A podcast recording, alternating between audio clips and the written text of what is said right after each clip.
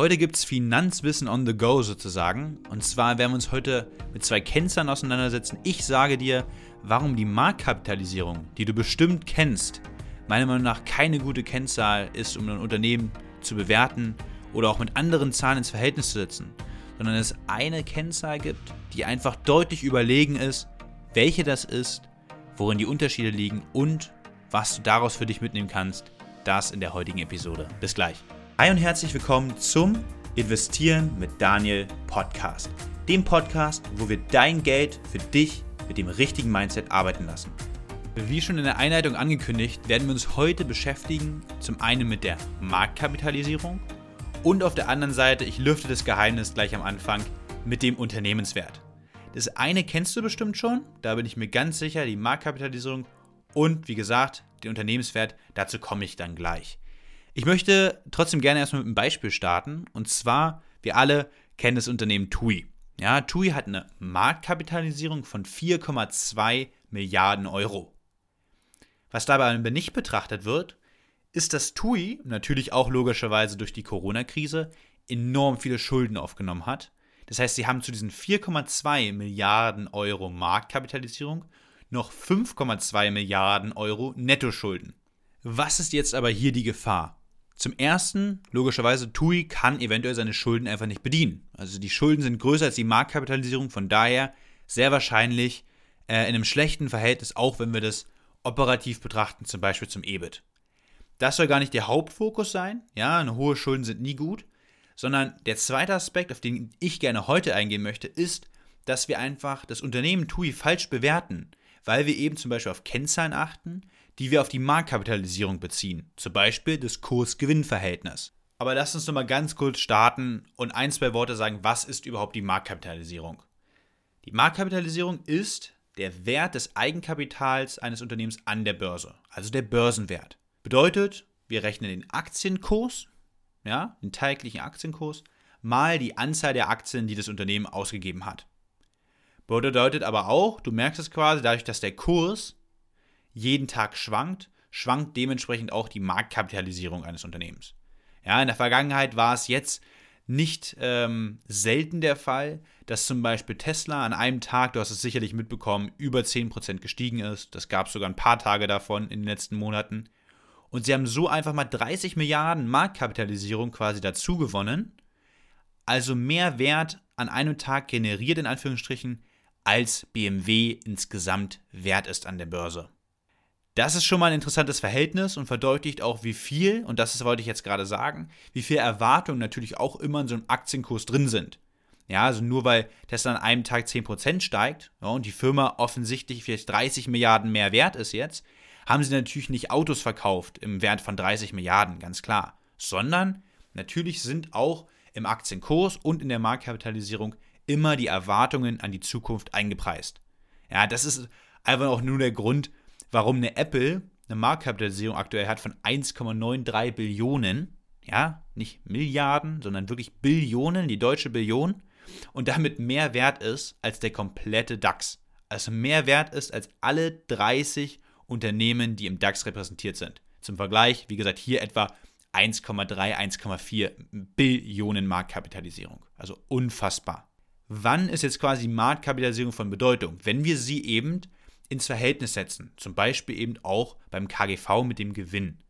Dazu würde ich ganz ehrlich vorschlagen, ein Video werde ich dazu auch aufnehmen auf YouTube. Also falls du noch nicht meinen YouTube-Kanal kennst, check den auf jeden Fall aus. Ganz normal investieren mit Daniel eingeben und dann findest du es. Da wird auf jeden Fall ein Video zu erscheinen. Und wenn es sich anbietet, werde ich natürlich darüber auch nochmal einen separaten Podcast zu dieser Kennzahl machen. Was ist jetzt auf der einen Seite, weißt du jetzt, was die Marktkapitalisierung darstellt und wie wir sie berechnen? Was ist jetzt also der Unternehmenswert oder auch EV, liest du manchmal, der Enterprise Value? Der Unternehmenswert ist quasi der Gesamtwert eines Unternehmens. Bedeutet, du rechnest die Marktkapitalisierung, die du ja gerade schon ausgerechnet hast, plus die Nettoverschuldung, beziehungsweise minus die Netto-Liquidität. Also wenn das Unternehmen mehr Cash hat als Verbindlichkeiten, bezeichnet man das als Netto-Liquidität, die würdest du abziehen.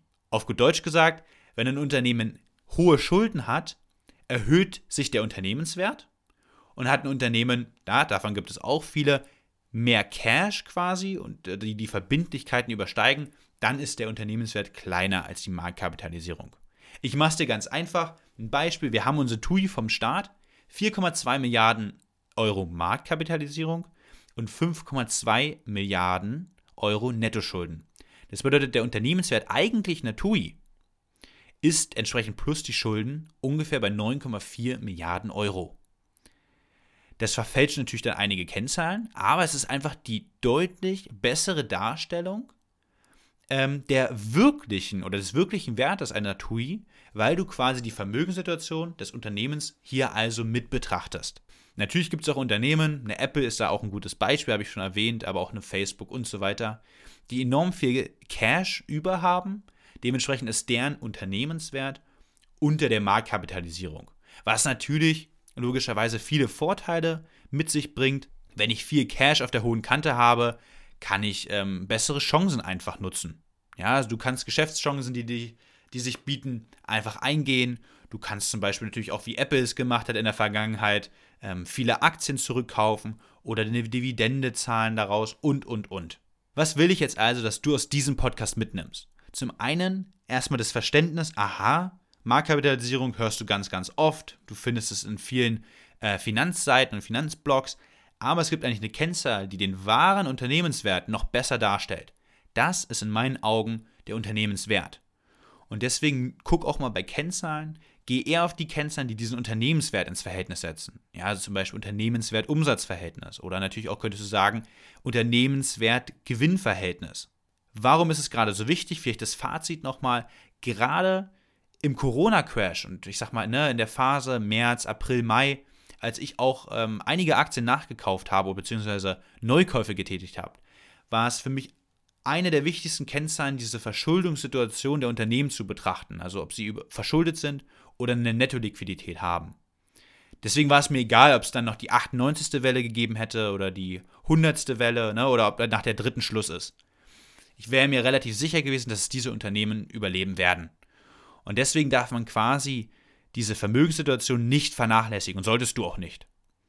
Natürlich hat das jetzt besonders geholfen, auch ne, in der Krise als Absicherung. Ja, Netto Cash ist immer gut. Nichtsdestotrotz muss man natürlich, und das quasi als letzter Punkt, kommt es auch immer so ein bisschen auf die Branche an, in der wir uns gerade befinden. Während du bei Immobilienunternehmen, sage ich mal, sind Schulden eben ganz normal. Und äh, es ist sehr, sehr unrealistisch, dass hier eine Cash-Position über ist. Von daher Betrachte die Schulden, guck dir an, welcher Branche äh, das Unternehmen unterwegs ist und dann Schlussfolger quasi, wie, ob es besser ist, quasi ähm, die Marktkapitalisierung zu betrachten, sicherlich bei zum Beispiel Immobilienunternehmen oder sonst meiner Meinung nach ein klarer Favorit hier der Unternehmenswert. Ich danke dir auf jeden Fall fürs Zuhören. Heute eine etwas kürzere Episode. Ich hoffe, du konntest trotzdem einiges mitnehmen. Ich würde mich über eine Bewertung unfassbar freuen. Wenn du den Podcast auf einem Medium hörst, wo dir das möglich ist, zum Beispiel bei Apple, dann lass mir gerne eine ehrliche Bewertung da. Fünf Sterne natürlich im Idealfall. Ansonsten kann ich nur sagen, wir hören uns nächste Woche Montag zum nächsten Podcast. Und bis dahin, mach dir eine schöne Woche und denk dran, lass dein Geld für dich arbeiten. Ciao.